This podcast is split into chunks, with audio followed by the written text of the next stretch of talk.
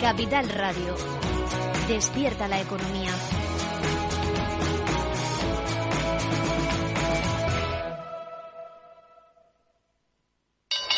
Si te consideras un apasionado de los mercados financieros y te interesa la bolsa, debes saber que comprar o vender acciones y ETFs con XTB no tiene ninguna comisión hasta 100.000 euros. Abre tu cuenta 100% online en 5 minutos. Un broker, muchas posibilidades. XTB.com. A partir de 100.000 euros al mes, comisión del 0,2%, mínimo 10 euros. Invertir implica riesgos. Si quieres conocer mejor las empresas con las que trabajas, empieza por Informa. Compruébalo con tres informes gratis, el nuestro para que nos conozcas más y los dos que tú elijas para tu negocio. Solicítalos ya en Informa.es. Informa, líder en información empresarial.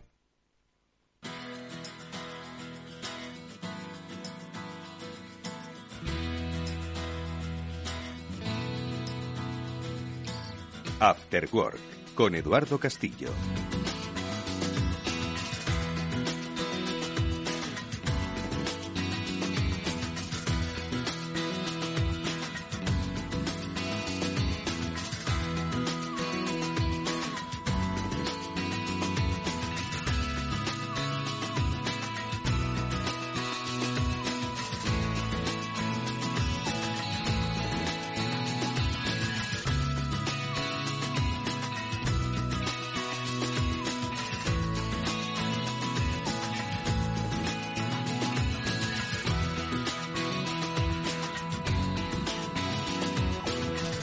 Bueno, ya estamos aquí.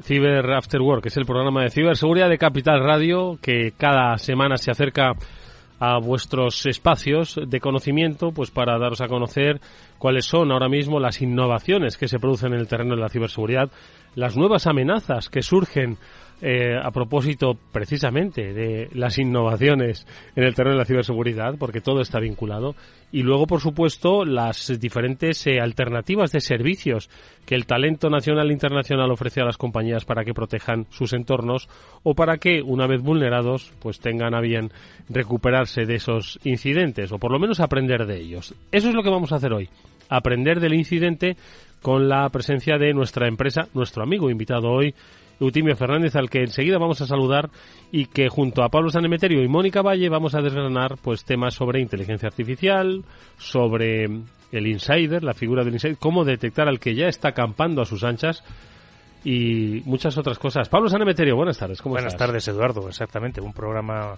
yo creo que muy interesante precisamente por lo que comentabas, cómo se mueven o cómo pivotan los malos dentro de una organización, cómo darte cuenta de quizás de esas áreas un poco más oscuras o que no están tanto en la monitorización como pueda ser un firewall, como puede ser un EDR.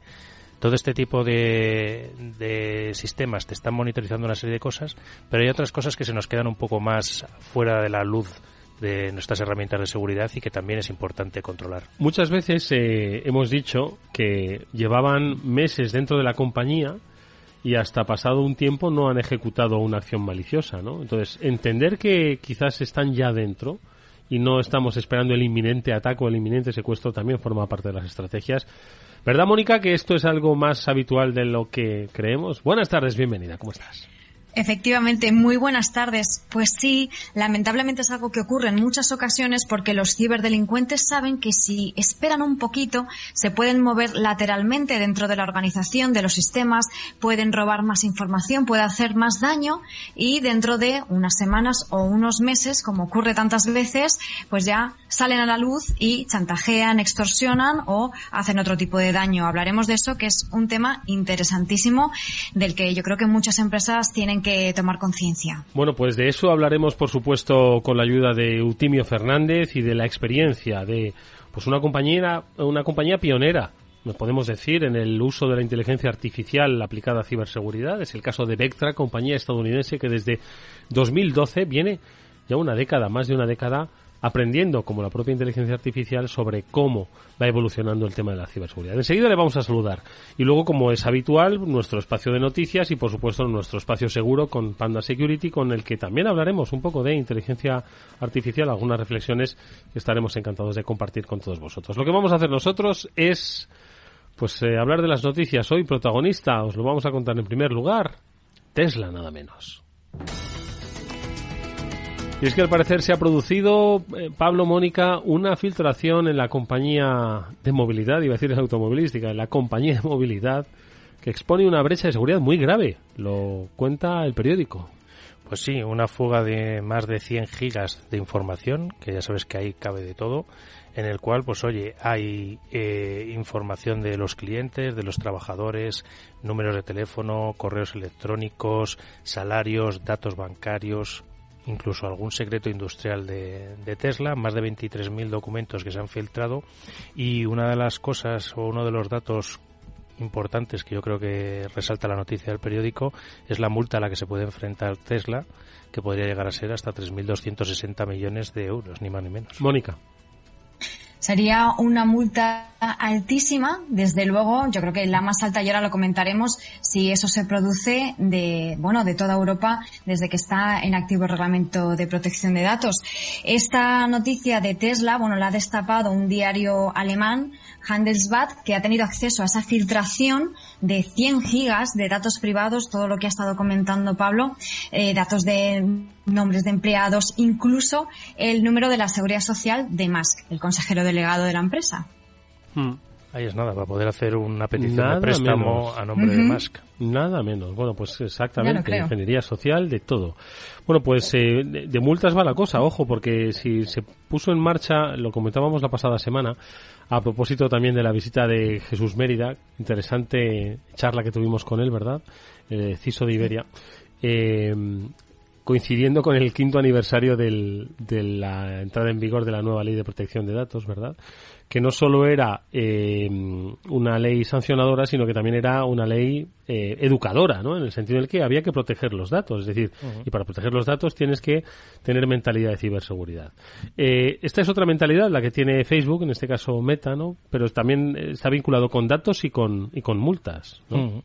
Exacto. Se comentó la pasada semana ya por encima un poco, pero vamos, que siempre siempre trae eh, cola, ¿no? las multas que le pegan a Facebook. Es que está, está Tesla ahí, que yo creo que le quiere quitar el récord de la multa más gorda a Facebook, que están ahí los dos peleando, ¿verdad? Pero Facebook, la verdad es que tiene, va, multa tras multa, va engordando su, su protección, las, las multas que va acumulando por protección de datos, que en este caso es por eh, trasladar datos de personas europeas a, Estados Unidos sin haber dado el consentimiento a estas personas. Y ten en cuenta también bastante polémico, siempre bastante suspicacia ha creado esa unión de datos entre Facebook, Instagram, WhatsApp, todas las aplicaciones que conforman el conglomerado de, Meta. Mónica. Claro, aquí lo que dice Europa es que, bueno, esta multa, que es sin precedentes, es una señal a otras empresas, a otras organizaciones, bueno, pues que esas infracciones graves tienen sus consecuencias, ¿no? Y que tienen consecuencias como puede ser esta sanción. Eh, Meta que va a dicho que, que va a recurrir esta multa, que va a apelar la sanción, que de momento no la va a pagar. ¿Por qué? Porque dicen que es que ellos, lo que argumentas es que para poder trabajar, para poder funcionar, para poder dar los servicios que dan, necesitan poder transferir los datos a través de las fronteras, da igual que sea Europa o que Estados Unidos. Y que, bueno, que miles de negocios y organizaciones necesitan poder transferir datos entre la Unión Europea y Estados Unidos. ¿Qué pasa? Que esto es un debate desde hace ya mucho tiempo entre Estados Unidos, sus normativas, y Europa, nuestras normativas. Ellos tienen su Privacy Seal, que tiene unas determinadas normas, unas determinadas características y el Reglamento General de Protección de Datos Europeo es distinto. Nosotros lo que queremos es proteger los datos europeos y ellos abogan más por esa libertad de datos. Entonces, bueno, pues ellos esperan que de alguna manera este verano se resuelva el conflicto porque están hablando los distintos organismos, así que tendremos dentro de unas semanas noticias seguramente sobre algún tipo de acuerdo probablemente entre Europa y Estados Unidos para solucionar estos rifirrafes que se están dando. Bueno, pues eh, ahí se quedan esas multas, veremos quién, quién es el que se lleva el gato al agua del, multazo. Y una última noticia a propósito de a los que les haya pillado, si estáis en el coche, pues seguro que os ha pillado el tormentón este, estáis en la zona de Madrid, aunque bueno, está lloviendo en muchas zonas de España de una manera de una manera importante, eh, pues resulta que, la Agencia Estatal de Meteorología, no es que la propia agencia haya sufrido un, un ciberataque, pero vamos, han tumbado la web de fenómenos meteorológicos singulares. Es una web específica, ¿no, Pablo, Mónica? Sí. Es un sistema conocido como Sinovas eh, entre los aficionados y es un sistema em, de meteorología en el que se, se, registran este tipo de fenómenos, como bien dice, singulares o poco frecuentes y en el cual, pues oye, es, es un proyecto también de ciencia ciudadana, es decir, entre con la colaboración ciudadana recogen mucha información y pues eh, fue objeto de un ataque y debe estar, no sé si sigue todavía fuera de línea, pero debió estar fuera de línea. Sí durante durante unos unos cuantos días y estarán analizando el incidente que han tenido. ¿Esto por qué, es, por qué se hace esto, Mónica? Es decir, que es la, no sé, es una, una página de singularidades meteorológicas. Es decir, no, es, no sé. Sí, sí, la verdad es que es curioso porque la propia AEMET fue quien lo, lo avisó en, en, su perfil de Twitter, que se, suspendían temporalmente el servicio de, de, la web, de Sinovas y de otros dos servicios que, bueno, no son masivos como su propia web, como medida preventiva y que no van a proceder a su apertura hasta el fin de las actuaciones frente al ataque.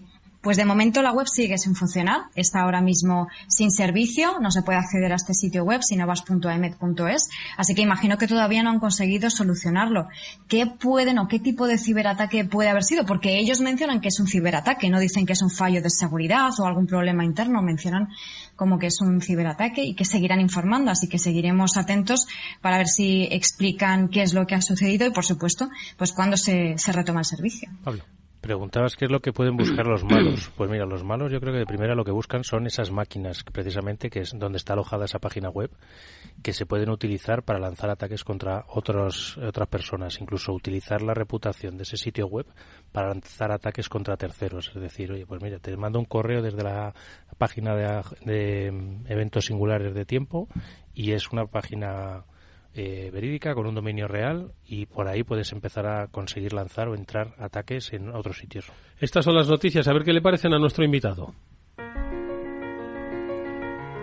Es un breve saludo el que hacemos a Eutimio Fernández, es country manager de eh, Vectra eh, IA. ¿Cómo estás, Eutimio? Buenas tardes, bienvenido. Hola, buenas tardes. Ahora vamos a charlar largo y tendido contigo sobre inteligencia artificial, sobre métodos de ataque, sobre intrusos, sobre insiders, sobre protección desde dentro. Eh, pero lo que solemos hacer con nuestros invitados, has escuchado las noticias, ¿con cuál te quedas? No nos digas con ninguna, ¿eh? Con alguna te tienes que quedar.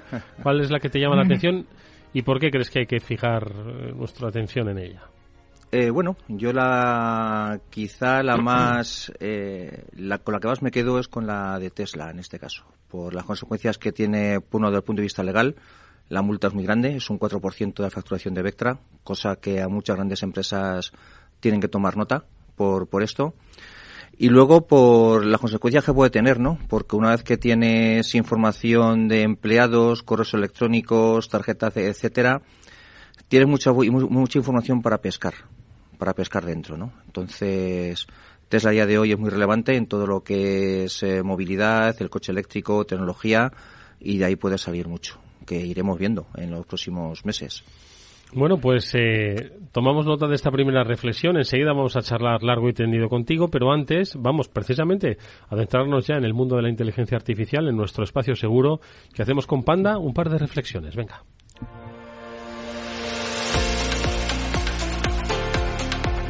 Espacio seguro. Todo lo que debes saber para que tu día a día en Internet sea más seguro. De la mano de Panda Security. Bueno, pues recordamos y estamos hablando de inteligencia artificial últimamente en este espacio seguro de Panda eh, a propósito del papel que juegan dentro de la ciberseguridad. Y como nos apuntaba siempre las buenas reflexiones que nos deja Hervé Lambert, entre otros, pues la inteligencia artificial está al servicio de la ciberseguridad. Es que como ha entrado o ha irrumpido con tan mala fama en este 2023 y muchos han apostado porque la inteligencia artificial pues va a servir para crear problemas y no para solucionarnos, bueno, pues nosotros insistimos en que la inteligencia artificial está precisamente para solucionar problemas y más en el terreno de la ciberseguridad. No solo dota de esas capacidades de automatización y análisis de cada vez mayor cantidad de datos, sino que también la inteligencia pues va a hacer que el threat intelligence, por ejemplo, sea mucho más fino, mucho más eficaz. Esto como alguno de los aspectos positivos. Ahora bien, no hay que obviar y también pues hay que pues eh, tratar de entender todo en su, en su circunstancia eh, y en su conjunto que la inteligencia artificial pues puede ser utilizada pues, para hacer el mal, Pablo. Por supuesto, por supuesto, perdón, nada. Eh, Eduardo, eh, que se puede utilizar para hacer el mal, es decir, eh, utilizar determinadas inteligencias generativas que les puedes preguntar para que te dé trozos de código o que te dé un código que pueda servir para lanzar ataques, es uno de los problemas o yo creo de los dilemas éticos que tiene más importantes esta inteligencia, porque no nos vamos a engañar, Eduardo, hay programas formativos y cualquier persona que esté un poco en la parte de red team o de ataques dirigidos contra empresas siempre con consentimiento dentro de las pruebas que se hacen para validar la seguridad de una organización, cualquier persona que esté metida en, o que trabaje dentro del mundo del Red Team se tiene y busca conocimientos de cómo se crea malware, cómo se crean técnicas evasivas, cómo puedes eh, conseguir tu objetivo, que es por el que te está pagando esa compañía, que es por conseguir evadir sus medidas y decirle dónde tiene que mejorar. En este caso, pues lo que pasa es que este tipo de inteligencias artificiales está dejando más al alcance de cualquier persona sin conocimiento este tipo de herramientas. Y es que precisamente en los expertos de Panda pues han querido un poco poner a prueba al más conocido por el gran público, que es el ChatGPT, ¿no? Y le preguntaron, como muchas otras cosas, ¿no? La importancia de saber preguntar. Le preguntaron si eh, ChatGPT era capaz de escribir malware. Una primera respuesta del chat dijo que como modelo de lenguaje no tenía la capacidad de escribir malware ni realizar acciones maliciosas. El propósito de la herramienta, dice, era proporcionar información y respuestas útiles a las preguntas que me hacen los usuarios. Y concluía que al final la distribución de malware es ilegal y éticamente incorrecta. Pero le seguían preguntando y le decían que hay artículos que dicen que te han engañado pidiéndote escribir trozos de código. Y decía la inteligencia artificial. Es posible que haya habido casos en los que se haya engañado a sistemas de inteligencia artificial, como GPT-3, mediante el uso de técnicas como la generación de texto en trozos o la inyección de contenido malicioso en los datos de entrenamiento. Estos ataques son conocidos como ataques de adversarios y pueden explotar las debilidades de los sistemas de aprendizaje automático, etcétera, etcétera, etcétera. Sí, bueno, ahí eh, yo creo que está más en, en, conseguir preguntarle de forma adecuada a ChatGPT para que te dé las respuestas que estás buscando. Yo creo que una de las profesiones, quizás esto para los jueves, el debate que tiene normalmente de siete y media a ocho con, con Julián y con, y con Víctor, es para una de las nuevas profesiones que puede ser la de prompt engineer, que se está saliendo a día de hoy, que es la de ser ingeniero de preguntas a ChatGPT conseguir hacer las preguntas adecuadas para que te dé la información que necesitas. De momento, ingenieros de preguntas somos los periodistas, ¿verdad, Mónica? De momento, hasta que me pone inteligencia artificial y nos lo quite. sí, la inteligencia artificial y ChatGPT están ahí intentando quitarnos el trabajo. Pero bueno, al final hay una parte muy importante de todo este desarrollo de la inteligencia artificial, que es esa ética de la que se lleva hablando muchísimo tiempo, muchísimos años ya, cuando ya se estaba vislumbrando todo lo que podía llegar a ofrecer la inteligencia artificial, que, que, yo creo que se va a superar con creces todas las expectativas que se tenía, pues ya se estaba hablando de cómo pues los desarrolladores de estas herramientas, de esas aplicaciones, tenían que implementar los frenos necesarios para que, lógicamente, ni ChatGPT ni ninguna otra inteligencia artificial puedan darte un trozo de un código malicioso ni nada por el estilo, ¿no? Pero sí que es cierto que hay otras formas creativas de utilizar estas herramientas para el mal o como un arma, ¿no? Que se puede utilizar de manera negativa. Así que nosotros también tendremos que buscar maneras creativas de utilizarlo para el bien y yo creo que al final, buscando el punto de vista positivo, nos va a ayudar muchísimo más en términos positivos que los riesgos que nos pueda generar por otro lado. Yo creo que nunca va a tener la misma voz que tenéis vosotros ni las mismas preguntas inteligentes. Calla, calla, que las voces Ni va a hacernos las presentaciones tan, bonitas que nos hace. Eduardo. Pero hay una cosa que a mí me, me resulta llamativo que nunca le decimos que Google no nos enseñe trozos de código malicioso y sin embargo a ChatGPT sí se lo estamos pidiendo, ¿sabes? Entonces yo si le pregunto a Google me encuentro unos cuantos proyectos y me incluso libros en los que puedes aprender, que es lo que te digo, o sea, aprender a hacerlo para proteger a las empresas, no veo que sea algo malo. Eh, un poco por concluir y también citando a nuestro amigo Herbel de Panda Security, pues eh, obviamente los creadores de malware van a utilizar métodos de inteligencia artificial y machine learning para mejorar las capacidades de sus ataques, de la misma forma que vosotros lo utilizáis para mejorar las capacidades de defensa. Por lo tanto, hay que esperar malware no convencional con características y funciones nuevas, sofisticadas y cambiantes. No obstante, lo que decía Mónica, la inteligencia artificial también tiene el potencial de minimizarlo y encontrar soluciones. Así que vamos a seguir hablando de inteligencia artificial. Hemos empezado haciéndolo con Panda Security. Vamos a ver qué nos cuenta la experiencia de Vectra de nuestro invitado.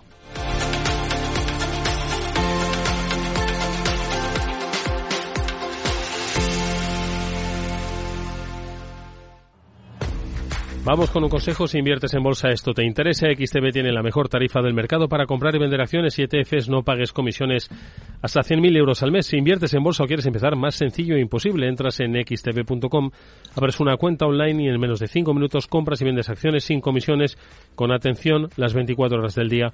¿A qué estás esperando? Ya son más de 660.000 clientes los que confían en xtb.com. Un broker, muchas posibilidades. A partir de 100.000 euros al mes, la comisión es del 0,2%, mínimo 10 euros. Invertir implica riesgos.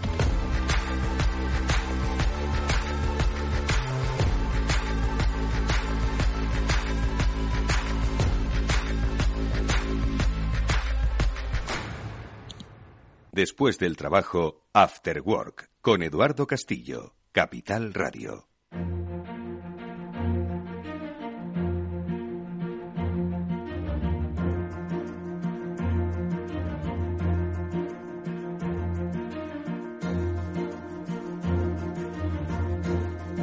Ya le hemos escuchado. Eutimio Fernández es country manager de Vectra IA aquí en España, compañía estadounidense especializada en la aplicación de la inteligencia artificial, pues en la protección de los entornos, en este caso, bueno, desde dentro, pero seguro que muchas otras cosas. Eutimio, buenas tardes, bienvenido de nuevo. Hola, buenas tardes. Bueno, ¿qué te parece lo de la inteligencia artificial? Vamos a centrar, vamos a ponernos en 2023. Bueno, en 2024, ¿vale? 2024, inteligencia artificial y ciberseguridad. Y ahora nos vamos a remontar a 2012, nacimiento de Vectra. ¿Cómo va a ser mañana la inteligencia artificial en este mundo? Pues bueno, pues la inteligencia artificial entrará como un disruptor como, como otro cualquiera, ¿no? Hace unos años estábamos hablando de qué iba a pasar con el eh, con la supercomputación, cómo iba, qué iba a pasar con nuestros algoritmos, etcétera.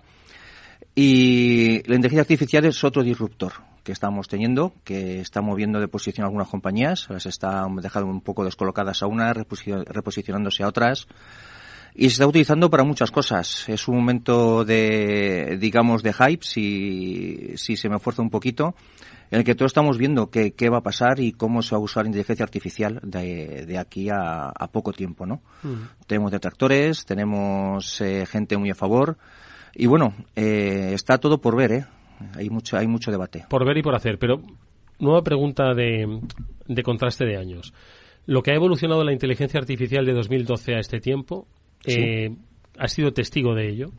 Eh, ¿Cómo crees que va a evolucionar de aquí a los próximos cinco años? ¿Vamos a estar hablando de la inteligencia artificial de hoy o, o no te atreves ni a dibujar el escenario? Yo todavía no soy un visionario, ¿eh? tengo que decirlo. No soy de los visionarios. Pero sí es verdad que nos va a cambiar la, la, forma de vida, la forma de trabajar, la forma de pensar, la forma de, de, hacer las cosas. Se ha hecho muy popular, está llegando, ya no es digamos algo que quede para los ingenieros, para los científicos, etcétera, sino que ya ha llegado a, a nuestro día a día a cualquier tipo de personas, ¿no? Entonces, a partir de aquí ya hay muchos escenarios. Ya digo, yo me atrevo poco a pintar el futuro, yo no tengo una bola de cristal, pero sí es verdad que hay que estar muy atentos, hay que eh, la, todo el mundo está dando mucho uso y nos va a cambiar mucho la forma de hacer las cosas. Tenemos que estar muy encima de ello. Bueno, ahora sí, permitidme, Pablo, Mónica, última pregunta que le hago en este bloque a, a nuestro invitado Eutimio Fernández por Vectra. Le he mencionado antes mucho 2012, ¿no? Momento en el que nace la compañía en Estados Unidos y que a través de la inteligencia artificial cree que puede encontrar y lo encuentra sí. un hueco de mercado en el eh, creciente, naciente, cambiante mundo de la ciberseguridad. Cuéntanos ese inicio que es el que ha marcado la propia idiosincrasia de la compañía. Correcto. Eh, Vectra nace precisamente para resolver un problema que nos encontrábamos en su época con los famosos sistemas de detección de intrusos. Eh, los IDS venían un poco a identificar cuál era la labor o qué estaba haciendo un atacante de una red. Eh, y bueno, en su día empezaron a meterse dentro de las redes internas. ¿Vale? ¿Qué sucedía? Cuando te metías dentro de una red interna con un IDS, pues eh, veías que había muchos ataques que no podías ver porque había tráfico, tráfico cifrado. Por otro lado, cuando había un gran volumen de tráfico, las máquinas para procesarlo tenías que comprar auténticas lavadoras, o sea, un rack entero con mucho procesamiento para ver si podías identificar algo. Para descifrar el tráfico tenía que pensar en packet brokers, sistemas de cifrar, etcétera, para ver algo. Y si conseguías hacer todo eso, pues luego después tenías muchísimos eventos que hacía falta analizar uno a uno como a través de analistas para, para ver qué te podías encontrar, ¿vale? Yo que vengo de compañías como Sourcefire, ISS, etcétera, ya entre otras cosas dice que tengo muchos años, soy ya viejo. Eh, en este tipo de proyectos que me he visto involucrado, pues han sido, digamos, han ido, eh, digamos que acabaron yendo al traste, bien, por todo este tipo de cosas. Demasiados eventos, demasiado, digamos, esfuerzo para poder analizar, necesidad de mucho conocimiento de lo que es la red, etcétera, para identificarlo. Con lo cual empezaron a irse los sistemas un poco hacia todo lo que es el XDR. El que voy a analizar donde realmente puedo analizar y donde puedo tener un hueco para hacerlo de forma sencilla. Dentro del puesto de trabajo, dentro del filtro de correo electrónico, dentro de mi proxy, etcétera, ¿vale?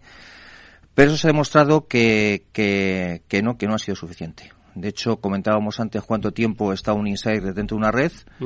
La media son seis meses.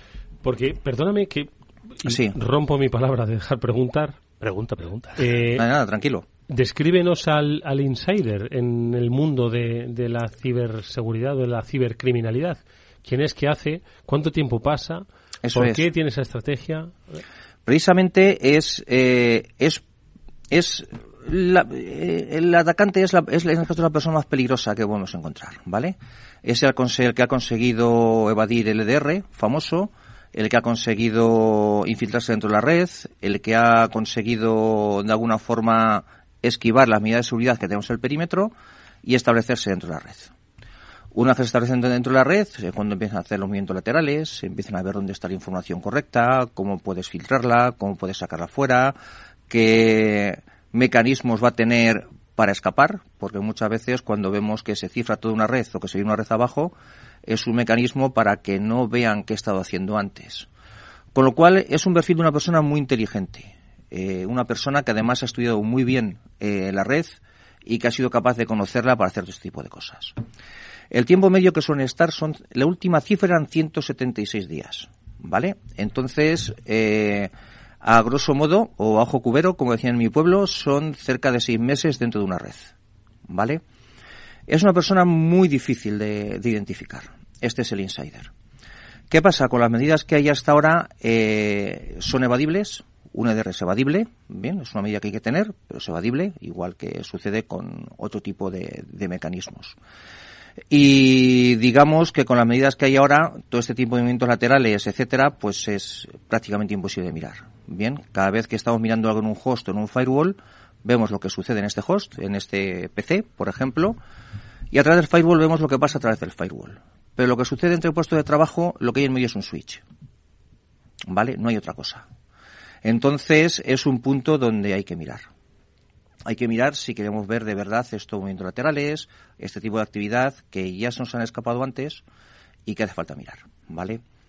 De ahí, en principio, estaban es- los famosos IDS, IPS, ¿vale? Pero fallaron por todo este tipo de motivos. Reglas estáticas que buscaban exactamente lo conocido, tráfico cifrado, que cuando había tráfico cifrado, olvídate de ellos, bien, ya no podían detectar nada ahí, muchísimos eventos que era difícil de correlar, que fue por lo que se fue la motorización a los puestos de trabajo y el famoso XDR. Voy a intentar correlar la información que tengo en el resto de sistemas que hay en mi red para llegar a conclusiones. Es al fin y al cabo de lo que habla XDR. Dependiendo del fabricante con el que hablas, uno te cuenta la película de una forma o de otra, ¿vale? Yo creo que que no hay una definición de XDR como tal, depende de quién te la cuente. Pero bueno, mm, yo creo que podemos acordar que vamos un poco a eso, ¿no? El detectar un poco en lo que en todas partes para relacionarlo. Eh, pero al final se ha visto que, que no es suficiente, la red hay que monitorizarla. La red hay que monitorizarla porque es el punto por donde al final pasa todo el tráfico. Bien, y es el complemento perfecto al, a lo que vemos en el host, la red. ¿Vale? Pero claro, teníamos todo este tipo de, de handicaps, ¿no? Entonces ya en su día eh, se pensó, oye, ¿por qué no la inteligencia artificial para hacer precisamente esto, ¿no? Que es donde un poco nació Vectra. Y nació precisamente entrenando una serie de modelos de inteligencia en lo que es la actividad que tiene un atacante. Bien, entonces tenemos diferentes modelos. Uno de ellos eh, hace identifica anomalías, que es lo que hacen la mayoría de los sistemas que hacen este tipo de cosas.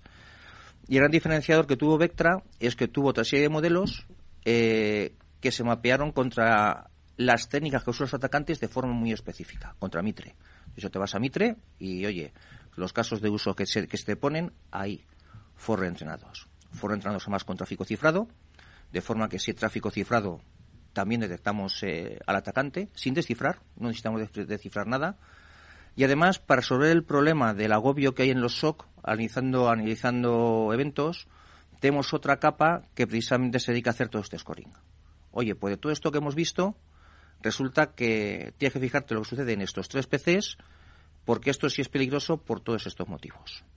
Entonces resolvemos todo, todos esos problemas.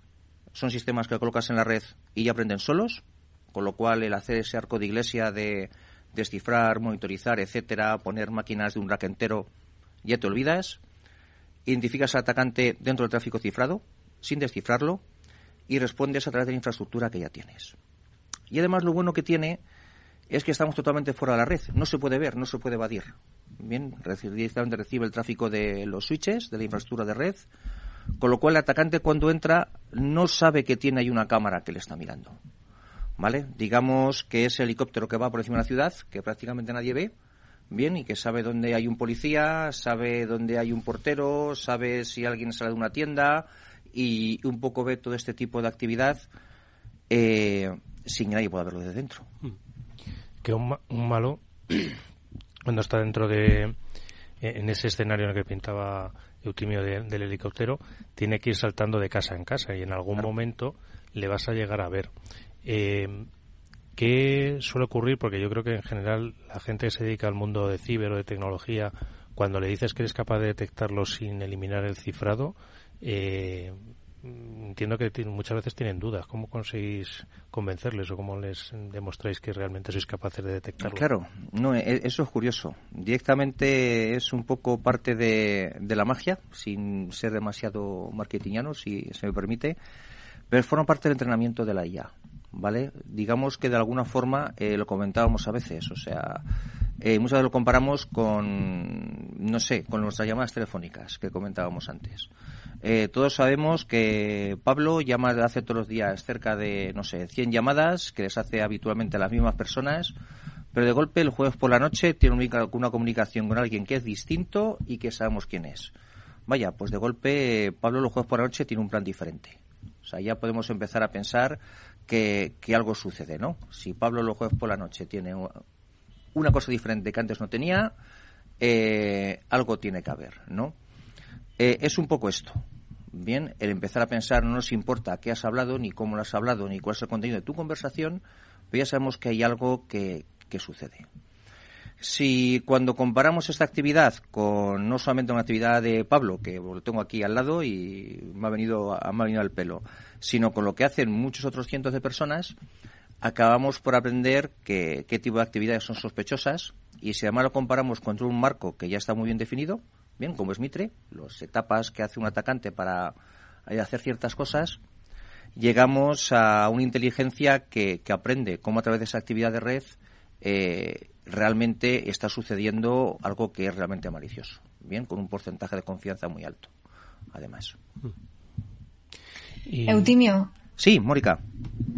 Pues quería preguntarte, bueno, lo primero que me ha gustado mucho todo lo que nos estás contando y la visión de la inteligencia artificial, ¿no? Decías que no eres un visionario, yo creo que, que sí, yo creo que sí. y que además también decías que, que no va a, que, que, nos va a cambiar la forma de, de, hacer las cosas. Estábamos hablando de ciberseguridad, pero es verdad que nos va a cambiar absolutamente todo. Y te estaba escuchando hablar de los insiders, eh, de todo lo que estabas comentando ahora, y estaba pensando en diferentes problemas que están teniendo ahora mismo las organizaciones y uno de ellos que es que no solamente tienes que controlar lo que pasa dentro de tu organización, esos insiders, esos problemas, sino también lo que está pasando fuera, como son todos esos ataques a la cadena de suministro, eh, controlar eh, pues todos esos proveedores o todas esas injerencias que pueden venir de fuera de terceros, ¿no? ¿Cómo nos puede ayudar, Eutimio, la inteligencia artificial a prevenir, eh, a solucionar y a poner una barrera más para evitar que nos afecte también esta cadena? Efectivamente, la verdad, además el problema de la cadena de suministro es, es crítica porque son puntos donde habitualmente no tienes un punto de control. Bien, o sea, la cadena de suministro eh, al final eh, son proveedores intermedios que tienen sus problemas que al final de alguna forma te acaban afectando. El analizar este tipo de, de comportamientos, analizar este tipo de actividades nos puede llegar a conclusiones, bien de, de alguna manera, aunque es muy complejo. Ahí yo tampoco te sabría decir hasta qué punto se puede aportar, pero el análisis de, comportamiento dentro de toda esta cadena al menos puede llegar, llevar a conclusiones que nos puedan decir, oye, estoy teniendo problemas en cierto tipo de eslabones. Pero poco más. En este caso, nosotros en concreto, eh, lo que el foco que le estamos poniendo es al, al que ya está dentro. Bien, que es, digamos, el que es difícil de analizar por otro tipo de métodos. Bien, es donde hemos hecho nuestro foco. Y Otrimio, eh, hemos hablado un poco de cómo funciona Pectra ¿Cómo suele ser un proyecto de instalación o de implantación de esta tecnología en el cliente? ¿Es algo pesado? ¿Es algo que les cuesta mucho tiempo o suele ser algo más sencillo? Es algo más sencillo, hombre. No voy a decir que esto es una cosa fácil, porque no hay nada fácil. Bien, yo de hecho yo no soy capaz de hacerlo.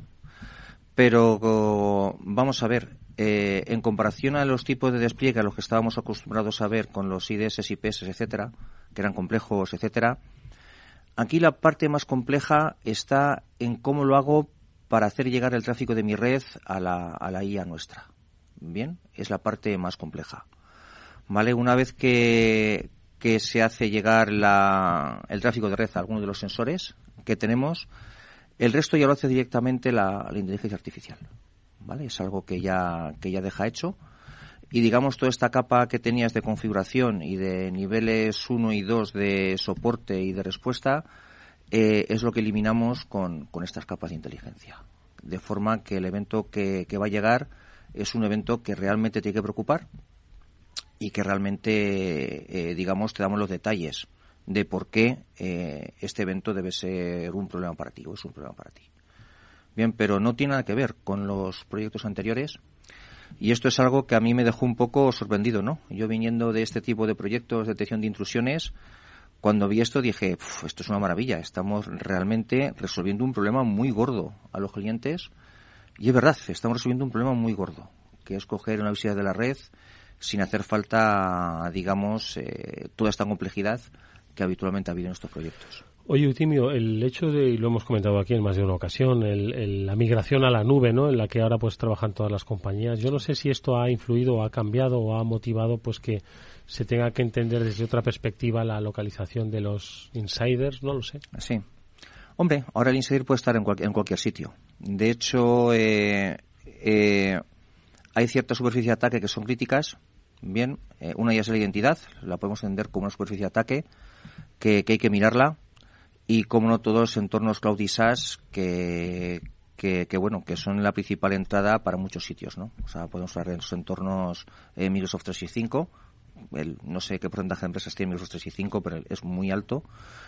Eh, eh, como no, todos entornos en nube, Amazon Web Service, etcétera, donde hay que poner un ojo muy crítico ahí, porque, porque bueno, digamos que son de un acceso más fácil que el que podemos tener en otro tipo de redes. Uh -huh. Bien. Moni. Pues estaba pensando también, sobre todo, en la respuesta ante amenazas, ¿no? No solamente en poner todas las barreras necesarias para prevenir un ciberataque, sino también esa respuesta, Eutimio, que desde hace tanto tiempo que se está hablando que es tan importante, ¿no? Que las empresas deben estar preparadas para asumir que algo puede pasar, entonces tienes que responder de la manera más rápida, más ágil posible, más eficiente para evitar pues esa parada de negocio, para evitar ese impacto económico y en el funcionamiento de la empresa. ¿Cómo nos puede ayudar toda esta inteligencia artificial, todas estas innovaciones a reducir ese tiempo y a reducir también ese impacto? Bien. En este caso, nosotros por lo que hemos apostado es por automatización dentro de las compañías. Si ya debe de hecho la automatización es toda una tendencia, todo el mundo está ya haciendo el despliegue de los famosos SOAR, etcétera. O sea, la automatización nada más es una es toda una necesidad. El, no ocurre la última cifra, pero cerca del 70% de los CISOs están apostando ya por automatización, porque si no automatizas es muy difícil tener una respuesta en un tiempo aceptable, una vez que una vez que identificas un problema. Y nosotros nos hemos sumado a esto, a toda la parte de automatización lo que hemos hecho es que una vez que hemos detectado un insider, hemos detectado un problema, eh, hablamos con todos estos mecanismos. Nos integramos con el SOAR, nos integramos con el SIEM, nos integramos con el EDR de turno, de forma que las compañías pueden seguir sus flujos de respuesta tal y como los tienen pensados. ¿Vale? O sea, eh, la idea es no tocar la red para nada. Es muy peligroso tocar la red en un momento dado con una respuesta tal cual. Con lo que hacemos es que lo que hacemos hemos, que hemos integrado, lo que hemos hecho ha sido integrar esta solución dentro de los procesos de automatización que hay. Entonces, cuando hay una respuesta, cuando se detecta cualquier problema, ya podemos decir al EDR de forma automática, oye, sácame este puesto de trabajo de la red, o podemos eh, decirle al SOAR que active en este caso cualquier playbook, el que sea, para que la respuesta sea conducida de forma adecuada. ¿Vale? Entonces hemos ido por aquí, ¿no? Porque es la tendencia y creemos que es la mejor forma de hacerlo. Bien, nos encontramos sistemas que te dicen que, que, vaya, que yo directamente actúo directamente contra la red. Yo no me lo puedo ni imaginar. He visto sistemas que han llegado a tirar el BGP de una empresa, con lo cual la dejan muy protegida, ¿no? Porque con un BGP fuera de línea directamente... Que eso a Facebook. ¿Qué? Que eso a Facebook. Bien por este tipo de sistemas, ¿no? Con lo cual la mejor forma de reaccionar es tal y como las compañías ya están planteando su, su respuesta, ¿no? Que ya hay mucho hecho gracias a la automatización nos integramos ahí. Es como lo hacemos. Y Utimio, me imagino que lo habéis eh, o lo han utilizado bastantes CISOs a nivel mundial. ¿Cuál es el principal beneficio que os comentan que ellos detectan o que perciben en sus organizaciones usando vuestra tecnología? Lo primero es eh, la visibilidad que obtienen de la red, porque es una pata que falta. De hecho, nos está ayudando mucho Gartner con su informe del, de diciembre. Bien, donde más recomiendan a las compañías que implanten un EDR.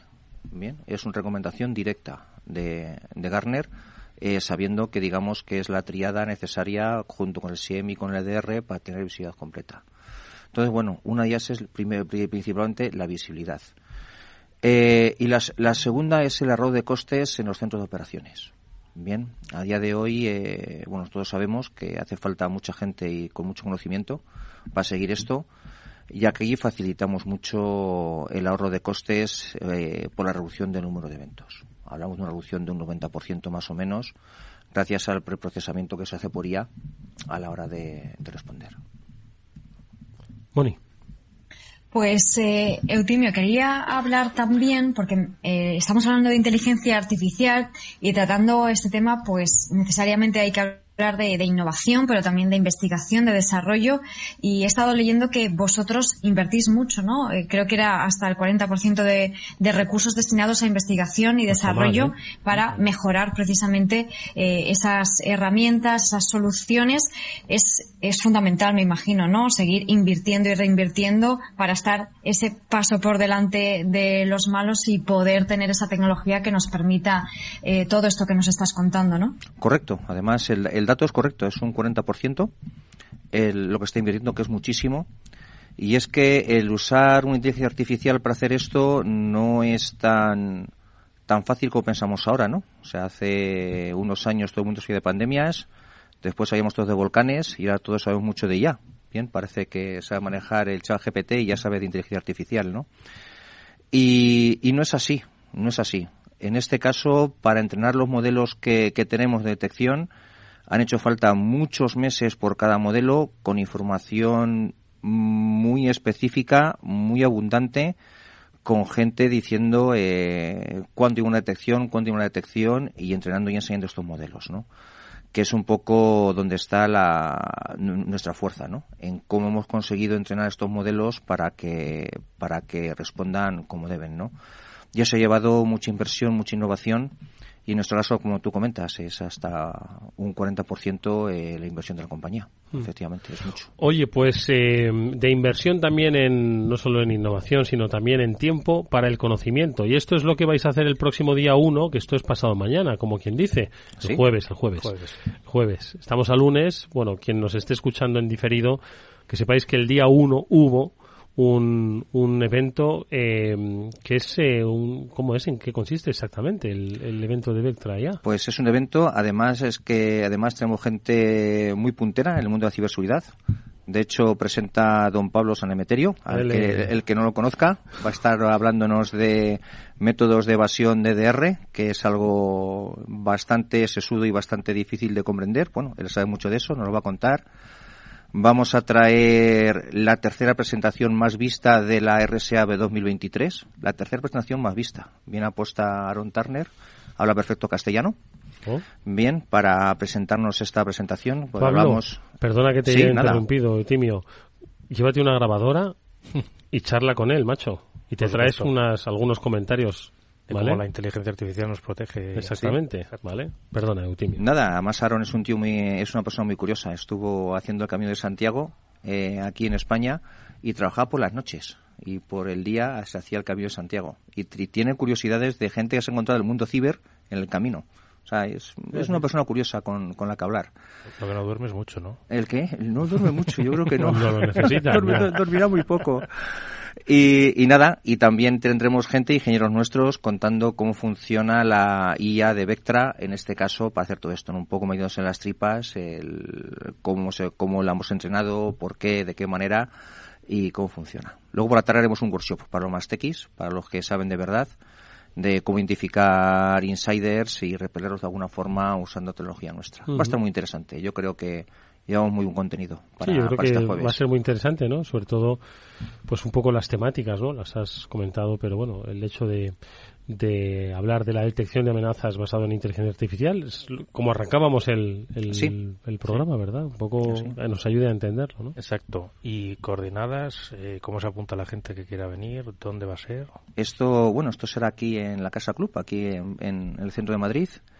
Y bueno, así me habéis pillado un poco de, de improviso. O sea, dar detalles no sé cómo darlos, pero vamos, el que se meta en, tu LinkedIn, en mi perfil de LinkedIn, soy Eutimio Fernández. No creo que tengan a muchos Eutimio Fernández en LinkedIn. eh, lo tengo ahí en la portada, ¿no? El enlace a, al evento y a la presentación, etcétera. Así que nada. pedir ya para ser único, único. claro, sin duda alguna, pues yo creo que es muy interesante. Ahora mismo se abre un, un, un periodo como decía Seutimio, bueno, pues de análisis, de, de observar, ¿no? De analizar las, las oportunidades, de escalar la inteligencia artificial, que yo creo que, y fíjate, eh, los comentarios que, que, se han recibido en los últimos tiempos son más positivos que negativos. Quiero decir que hay más negatividad con respecto al impacto de la inteligencia artificial en lo que es la vida diaria que en lo que es la propia ciberseguridad. Y entonces creo que de momento va ganando la parte en positivo. ¿eh? Yo creo que sí. Yo creo que sí. Que de momento va ganando un poco la parte en positivo. Aunque ya te digo, todavía nos queda mucho debate. Aquí está, tenemos lo que están pensando en Skynet, ya directamente, que, qué va a pasar con nosotros dentro de unos años, Terminator, etcétera, y los que están viendo desde el punto de vista muy positivo. Al final es una carrera que hay que correr, y, bueno, ya veremos qué, nos depara. Es un momento muy interesante. al final, la inteligencia artificial lleva ayudando en no solo en ciberseguridad, en otras áreas de la tecnología desde hace mucho tiempo. Lo que pasa es que eh, creo que no era tan patente o tan tocable o que no hacía cosas, cosas tan extraordinarias como hasta ahora, sino hacía cosas quizás un poco más rutinarias. Le, le enseñabas, por ejemplo, a detectar un correo de spam. Casi todos los filtros de spam que llevamos utilizando desde el año que se usa el correo electrónico del año 3. Es cierto. más o menos. Es cierto. Pues tienen inteligencia artificial detrás eh, eliminando temas de spam. Hay temas de inteligencia artificial para detectar malware, mm, tiempo es tiempo, clasificación de páginas web, etcétera, etcétera. Entonces, quizás yo creo que para el gran público ha sido un descubrimiento este año todo lo que es capaz de hacer en, plan generativo, sobre todo en técnicas generativas, pero yo creo que lleva mucho tiempo con nosotros en, la parte de ciber y ayudando. Sí, yo recuerdo una de las primeras empresas en las que yo estuve hace ya veintitantos años en ISS y ya en su día compraron una compañía que se dedicaba un poco a hacer esto. Tenían crawlers que miraban por Internet, bien, y aplicaban inteligencia para clasificar todo esto. O sea, no era una clasificación aleatoria ni con reglas, sino ya había algo que empezaba a clasificar de verdad esos contenidos bien para decir, oye, por aquí navegas, por aquí no, esto es peligroso, esto no es peligroso. O sea, es algo que ya lleva tiempo. Bien, lo que pasa es que ahora realmente ha explotado. Las capacidades de computación que hay ahora, el acceso a la tecnología que hay ahora, etcétera, es lo que hace que, que bueno, que estemos donde estemos ahora. En cualquier caso, y estando en un foro empresarial como este de Capital Radio, creo que la figura del insider va mucho más allá, ¿no? De lo que es, eh, pues, una amenaza de ciberseguridad, sino que es una amenaza al propio corazón de la información de la compañía. El hecho de que pueda estar 176 días escondido, casi seis meses de media. Hay facturas que se pagan más tarde. Consultando, consultando todo tipo de, información, almacenando, dotando ¿no? de, de, una estructura informativa, yo creo que es para una compañía puede ser demoledor. Puede es demoledor.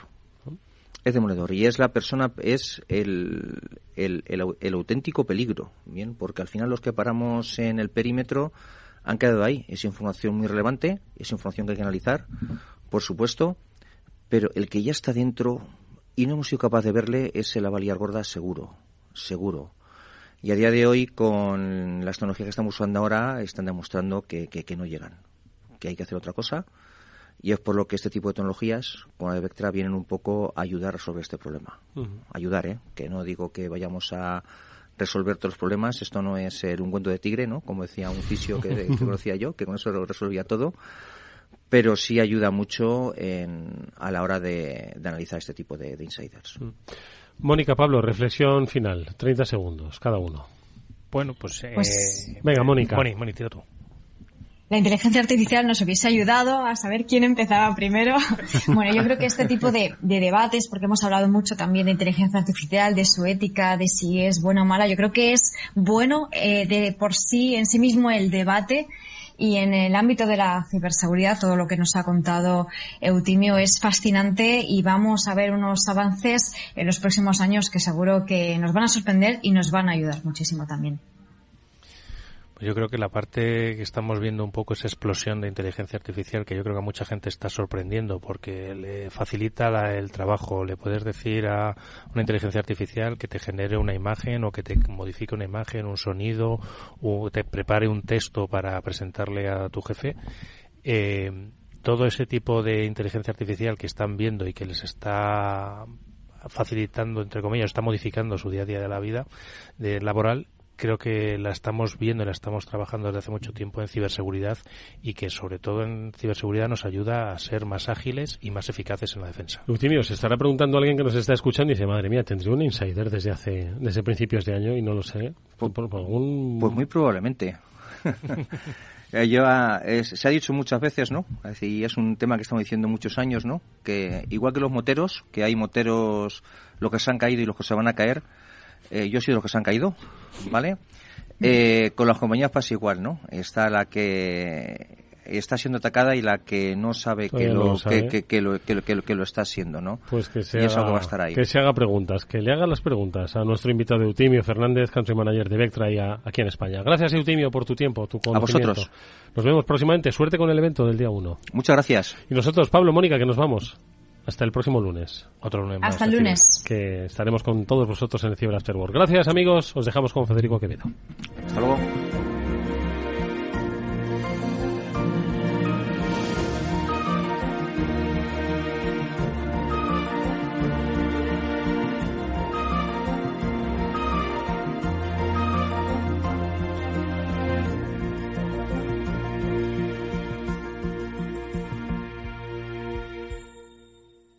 After Work con Eduardo Castillo. ¿Qué es ir más allá? Con Arval podrás llegar donde te propongas de la forma más sostenible y asegurar un mundo mejor contribuyendo a la seguridad en carretera, al futuro de las ciudades y a la calidad de vida. Ser responsable sin tener miedo al liderar el cambio. Arval, la transición energética arranca aquí. Más información en arval.es. Capital Radio. Siente la economía. Capital Radio 103.2. Industria, seguridad, tecnología, aeronáutica, innovación, empleo de calidad, defensa. Hablemos de defensa y seguridad. El primer programa de radio que da voz a la industria nacional de defensa. Los miércoles a partir de las tres y media de la tarde hablemos de defensa y seguridad con Belén Montes, de la mano de IDS.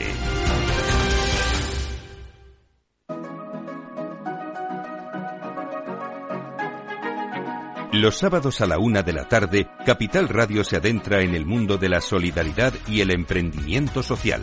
Presentado por Federico Quevedo, llega un espacio abierto a la cultura del bien Compromiso humano en Capital Radio.